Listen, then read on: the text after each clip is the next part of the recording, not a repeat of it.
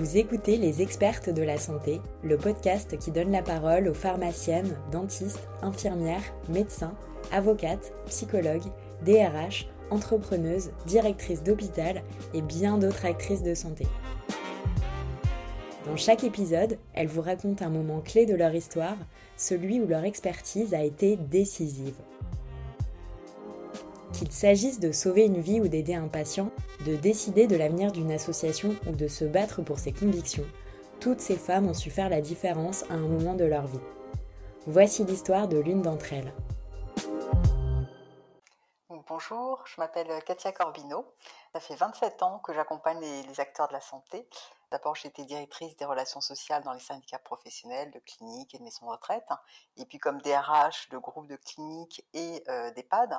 Et aujourd'hui, j'accompagne les, établissements de santé et médico-sociaux comme consultante RH, mais également comme euh, coach professionnel et médiatrice. Tout ça pour vous dire que mon expertise en fait se situe plutôt dans les relations humaines au sens large et finalement la médiation ou le conseil ou le coaching, c'est que des outils euh, qui sont au service de la relation euh, dans les établissements de santé. Donc l'anecdote que j'avais envie de partager avec vous aujourd'hui, c'est l'expérience en fait qui m'a euh, comment dire, qui m'a donné envie de devenir médiatrice.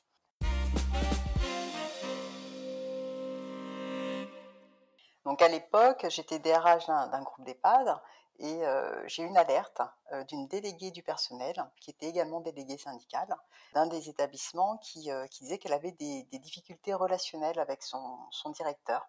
Donc ça la rendait malade au sens vraiment propre du terme puisqu'elle était en arrêt maladie et le, signal d'alerte en fait j'étais obligée d'en tenir compte. Donc j'ai cherché à en savoir un peu plus et à l'époque je ne savais pas qu'on pouvait faire appel à des médiateurs en externe. Donc c'était pas tellement d'usage on va dire pas, là où j'étais. Donc je ne connaissais pas cette possibilité là. Donc je suis allée rencontrer la, salariée. On a pris rendez-vous dans l'établissement et elle est venue m'expliquer ce qui la gênait et ce qui la rendait malade, en fait, vraiment au sens, au sens propre du terme dans, son quotidien, de délégué du personnel, de délégué syndical et de salarié tout court. C'est qu'elle avait l'impression que depuis qu'elle était devenue déléguée du personnel et déléguée syndicale, le regard des autres avait changé et surtout celui de son directeur d'établissement. En fait, elle, elle, euh, ça faisait, euh, je sais pas, 15 ans, je crois, qu'elle était dans l'établissement. Elle, avait toujours travaillé là. Et elle disait qu'avant, elle s'entendait bien avec son directeur. Et puis, depuis qu'elle avait une nouvelle casquette, bah, il la fuyait, il, euh, la stigmatisait. en fait, ça se passait pas bien du tout. Et qu'en plus, à cela se rajoutait le regard des autres salariés puisque les autres salariés, à partir du moment où elle avait changé de casquette aussi, en fait, ils venaient euh, la, voir en permanence pour, euh, décharger euh, tout, ce qui n'allait pas dans leur quotidien de salarié ou dans les relations avec le directeur. Et donc, elle avait l'impression qu'elle avait un fardeau énorme sur les, épaules. Elle savait plus comment s'en dépêtrer et, et ça la rendait malade. Donc voilà. Et à côté de ça, moi, j'avais rencontré en parallèle le directeur qui lui m'expliquait que effectivement il connaissait bien cette salariée-là, euh, qu'avant ça se passait bien et qu'il comprenait pas parce que depuis qu'elle était devenue déléguée euh, du personnel et déléguée syndicale, il avait l'impression qu'elle avait changé du tout au tout, qu'elle était euh, vindicative, revendicative, qu'elle avait un mauvais état d'esprit et, et il comprenait pas du coup ce qui s'était passé et pourquoi ils n'arrivaient plus à communiquer ensemble. Donc en fait, ce que je me suis aperçue, c'est que bah, c'est qu'en fait, il y avait plein de malentendus, plein de non-dits entre eux. Et ce que je leur ai proposé, c'est de se rencontrer à trois. Donc j'ai servi de médiation, de médiateur, de médiatrice à ce moment-là, et, on s'est rencontrés tous les trois pour, pour discuter ensemble. Et là, je me suis aperçue qu'en fait, le dialogue était vraiment rompu entre eux. ils n'arrivaient plus à se parler, ils n'arrivaient plus à se regarder, ils n'arrivaient plus à communiquer l'un et l'autre.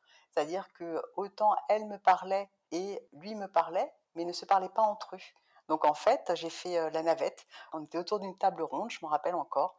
Et en fait, je la regardais, elle m'expliquait, je répétais ses mots, je regardais son directeur, je disais Est-ce que vous avez entendu, madame, qui a dit ça, etc. Lui me répondait. ils ne la regardaient pas. Et je refaisais la navette dans l'autre sens et jusqu'au moment où en fait ils ont ils sont enfin regardés euh, l'un et l'autre. Et là je me suis dit ouf, ça y est, le, dialogue euh, peut enfin démarrer et, a, été renoué. Et là j'ai trouvé ça quand même assez extraordinaire le fait d'intervenir comme tiers extérieur pour permettre ce dialogue qui se qui se renoue. Donc à partir du moment où ils ont échangé de nouveau en se regardant et euh, en s'entendant, parce qu'avant ils ne s'entendaient pas vraiment au sens euh, propre du terme, ben là ont pu jaillir des, solutions pour qu'ils puissent euh, enfin fonctionner correctement dans une relation normale entre directeur et délégué du personnel. Donc à partir de ce moment-là, ben ça a été plus simple puisqu'elle est revenue travailler la semaine suivante. Elle est toujours là en fait, donc ça c'est chouette. Alors, ce qui a fait la différence dans, cette, cette, histoire, c'est l'intervention en fait d'un tiers extérieur au conflit. Comme j'avais ni parti pris, que je connaissais rien du tout à leur histoire, que j'étais vraiment extérieure à l'établissement, j'avais une neutralité. En fait, ils ont senti aussi, je pense, le fait de pouvoir se dire les choses dans un, lieu clos et euh, confidentiel. Et à partir de ce moment-là, ils ont pu euh, enfin se, se dire les choses pour de vrai, en fait. Donc finalement, on peut dire que j'ai expérimenté sans le savoir l'écoute active et les techniques de la médiation. Et ça m'a donné envie d'aller plus loin. Donc, je me suis formée depuis euh, à la médiation et puis également au coaching. Mais euh, j'ai cofondé un, réseau de médiateurs d'ailleurs dans le secteur de la santé pour en fait que, la médiation, parce que je crois vraiment dans la médiation et dans le fait que ça résout pas mal de, tensions et de difficultés dans les, dans les établissements. C'est souvent euh, des malentendus, des projections qu'on fait les uns sur les autres en faisant des suppositions sur un tel qui pense ça, etc.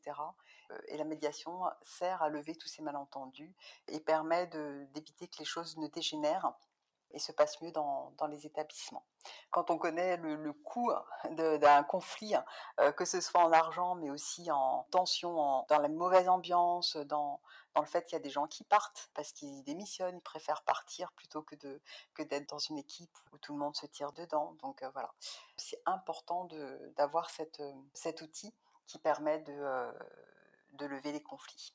Et ma plus grande fierté, bah, c'est d'avoir pu enrayer cette situation euh, dans laquelle les deux personnes étaient euh, complètement euh, dans l'impasse. Ils n'arrivaient plus à, se parler et ils ne voyaient pas d'autre issue à la limite qu'une séparation.